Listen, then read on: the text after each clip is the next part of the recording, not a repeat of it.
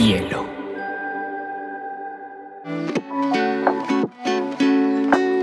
Hola, bienvenidos a Te Cuento News, un espacio donde analizaremos las noticias más importantes del mundo digital y la Web3 en menos de 20 minutos.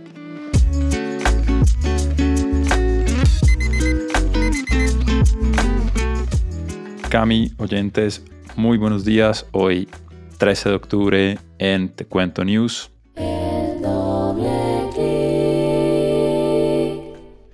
Peter, buenos días, buenos días a todos los oyentes. El mundo del cripto y el mundo del inversionista en general está muy expectante a lo que pase hoy con la Fed y su subida de intereses.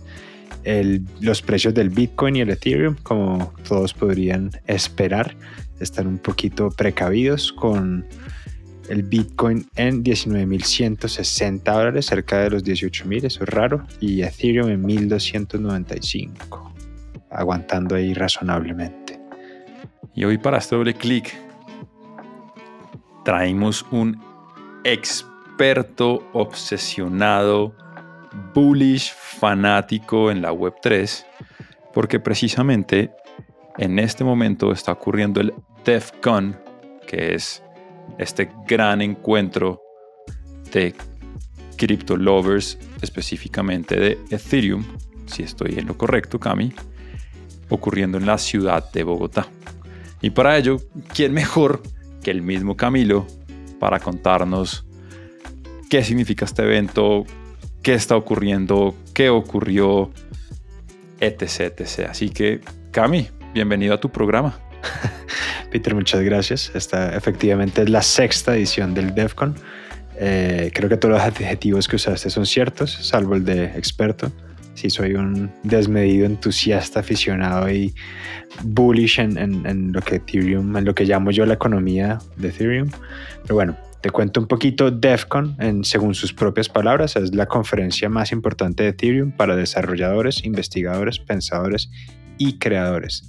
También es una introducción intensiva para los nuevos exploradores y una reunión global para todos quienes ya hacen parte del ecosistema. Palabras más, palabras menos. Esta es la conferencia más importante de Ethereum en el año para todo el mundo del, del ETH hace desde la última edición se había hecho en el 2019, pues como por el tema de COVID, bla, bla, bla, y desde esa época se había escogido Bogotá. Eso fue muy interesante y ellos tenían unas razones por las cuales la habían elegido. Una que es muy interesante es lo que ellos llaman la, la activa comunidad de Ethereum en Colombia. Entonces ellos sienten que, pues la Fundación Ethereum siente que Colombia es un foco muy interesante de lo que está pasando. Creen que Bogotá es una puerta de entrada a Latinoamérica y efectivamente pues es como lo es. Y algo que me pareció muy curioso es por las iniciativas ambientales de la ciudad y el, lo que como lo bicicleable que es. La gente de Ethereum junto con su brillantez es bastante excéntrica, bastante chistosa. Entonces para ellos el hecho de que una ciudad sea, tenga mucha bicicleta es lo más emocionante que, que pueda haber en el mundo. Así que pues bueno. Para que entiendan como lo global de este encuentro, el primero sucedió en 2014, como dice Cami, en Berlín. De ahí pasó a Londres, Shanghai, Cancún, Praga, Osaka y en esta ocasión Bogotá. Cami, ¿qué pasó? Cuéntanos un poco de, qué fecha, qué fecha fue, qué fueron como los grandes anuncios en el marco del DEFCON, qué fue lo que más te llamó la atención Chévere, chévere. Te cuento, te cuento varias cosas que, creo que son importantes. Si bien esta es la conferencia de Ethereum, en realidad hoy en día esto es algo muy cripto. Y la semana pasada Solana tuvo un hack house que fue grandísimo en Bogotá. Eh, también había muchas fiestas de otros protocolos como de Cosmos, como de Near. Digamos que esto es, es muy del mundo cripto. Si bien Ethereum es el pues es, el buzzword, es, es, muy del espectro cripto, salvo el Bitcoin, porque pues les cuento aquí el chisme, esto es más o menos como el Real Barça. Entonces, los maxis de Ethereum odian a Bitcoin los maxis de Bitcoin odian a Ethereum, pero pues son bobadas del, propias del, del microuniverso. ¿Qué fue, cómo, ¿Cómo es el tema? El lunes hubo un evento que se llamó el ETH Latam, que fue una especie como evento para todo el mundo, entonces esto, eso fui yo, eso es muy como abierto al público, valía como 5 dólares y ahí estuvo Vitalik, fue muy, muy, muy, muy emocionante. Martes, miércoles y jueves fue el DEFCON, que ya es diseñada para los desarrolladores. Es una experiencia muy, muy específica para toda la gente que está construyendo en Ethereum. Hay talleres, hay bueno, muchas charlas avanzadas, muy, muy interesante. Pero pues esto, esto es un poquito como palabras grandes lo que estaba sucediendo. Yo te traje una lista, Peter, de las cosas que a mí me parecieron interesantes. La primera y lo obvio es que efectivamente el merge era un tema muy importante de la conversación. Todo el mundo estaba de acuerdo en que el merge fue un éxito, ya que hablamos de eso, pero damos un breve recuento y es cuando Ethereum pasó de Proof of Work, que era con mineros, como funciona Bitcoin, a Proof of Stake, que son con validadores internos, que básicamente lo que hace es consumir 99.9% menos de energía. Eso fue muy emocionante, todo el mundo estaba feliz de que eso hubiera sucedido también. Y algo muy importante en esa discusión eran los planes de Ethereum a futuro. Entonces eso viene una cosa que se llama el dank sharding, el merge, el splurge y el surge. En Ethereum todo tiene nombre chistoso y todo tiene nombre que nadie entiende qué significa con el nombre, pero bueno. Sí, es como cuando uno no es nativo en el idioma de inglés y cuando chiquito jugaba a hablar inglés y empezaba Flash, plush, flash, flash. Flash, flash, flash. 100% como, como los chistes de, de, cuando uno dice, ¿cómo se dice no sé qué cosa en japonés? Exactamente.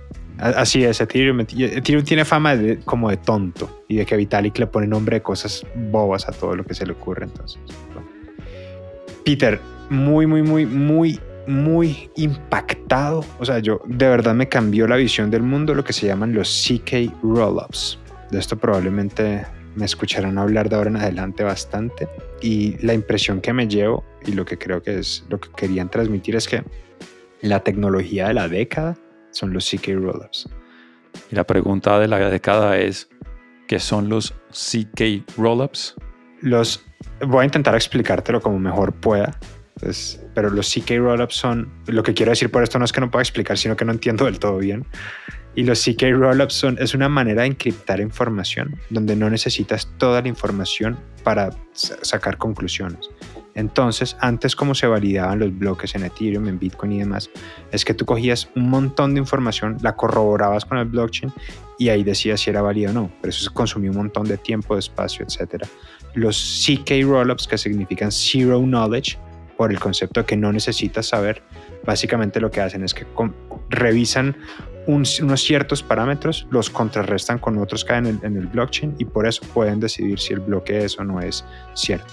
Entonces, a futuro lo que esto va a hacer es permitir todas estas transacciones electrónicas y digitales que sean mucho, mucho, mucho más ligeras. Por ponértela en palabras más simples, Peter, Polygon, que es uno de los es un Layer 2, es un blockchain sobre el blockchain de Ethereum, el más famoso de todos, y va a ser el anuncio del año, y es que va a sacar su propio CK y lo hizo acá en Bogotá, en el marco del DEFCON. Yo tengo una pregunta, Cami, y es cuando hablamos de que Polygon viene y dice, ¿quiénes estuvieron aquí? Entonces hablas de Vitalik, que es el creador de Ethereum. ¿Qué, ¿Qué, otras personalidades estuvieron o siguen estando en este momento en la ciudad de Bogotá en el marco del DEFCON y todo lo que está pasando?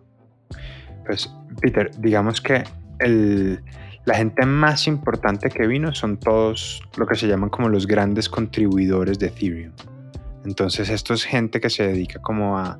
Son, son las personas que están construyendo el futuro del blockchain ahora mismo. Entonces, aquí hay gente, por ejemplo, como Danny Ryan, Aya Miyaguchi, eh, Brewster Kell, hay un par de... O sea, estos son yo no los conozco necesariamente, pero son famosos dentro del universo de los desarrolladores. Entonces es muy chévere porque uno está haciendo, a mí me pasó que estoy haciendo filo al lado de una, de una chinita, pues de una, una persona como, y yo la veo súper normal y de repente llega alguien, le reconoce, ah, ¿cómo así que te llama Gucci? Se toma fotos y uno es como, wow, pero ¿quién eres? Entonces es mucho, sobre todo mucho desarrollador. Y de parte de los blockchains, si vienen como las cabezas es como los, los VPs regionales, mucha gente de Binance, mucha gente de los exchanges, muchos emprendedores, pero bueno, eso, no sé si eso responde, Peter, tu, tu pregunta. Sí, Cami, responde la pregunta, gracias. Y es un poco para entender eso, como, como quienes están empezando a volverse las personalidades de este tipo de encuentros y, y posiblemente cuáles van a ser esos nombres que van a empezar a tomar cada vez más fuerza en esta conversación de cripto, de Web3 em, y de todo lo que traen estas nuevas tecnologías, si lo queremos poner así. Peter, te cuento también que muy a mi pesar, NFTs no fue la palabra del evento.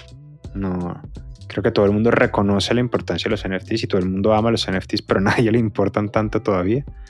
Entonces eso es a la vez pues da mucha ilusión para el futuro, pero pues da un poquito de tristeza por el presente. Eh, te cuento que DAOs fue el concepto que más me impactó como de lo, de lo presente que estaban. Se están hablando mucho de las DAOs. Las DAOs, y lo hemos hablado acá y lo volveremos a hablar, son estas organizaciones descentralizadas autónomas. Eh, fue un tema muy, muy, muy, muy importante, pues muchas charlas alrededor de esto, muchos protocolos para gobernarlas, en fin, muy interesante el tema de las DAOs.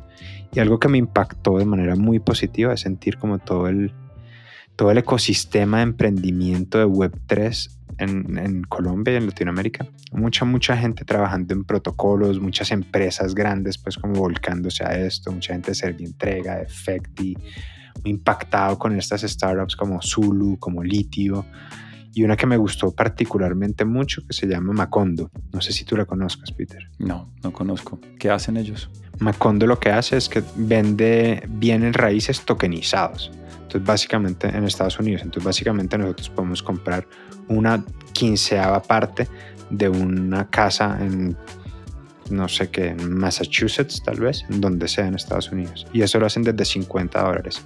Entonces es una manera como de masificar las inversiones en Estados Unidos para el mercado latinoamericano. Muy interesante. Ah, Súper interesante. Va a pegarle definitivamente un vistazo. Y bueno, Peter, eso es, eso es un poquito como, como mi resumen de, de, pues muy grosso modo lo que, lo que está pasando en Bogotá. De verdad que cada vez que, entre más me meto, más, más me gusta, más me impresiona la gente, me impacta lo que están haciendo, el futuro que están viendo. Así que de verdad es una invitación para todos que si no van a comprar Ethereum, que está barato, por lo menos entren como a, a, a, meterse en este mundo y a ver lo que, lo que se está cosiendo acá, que el, el de verdad que es, es, es lo que va a forjar el futuro. Pues ojalá sea lo que forje el futuro. Pues muchas gracias por esa cobertura especial a nuestro invitado el día de hoy, Camilo Zuluaga. Eh, bueno, nos vemos el próximo martes en nuestra edición del Scroll Down con todas las noticias de la semana. Cami, gracias. Un placer. Peter, como siempre.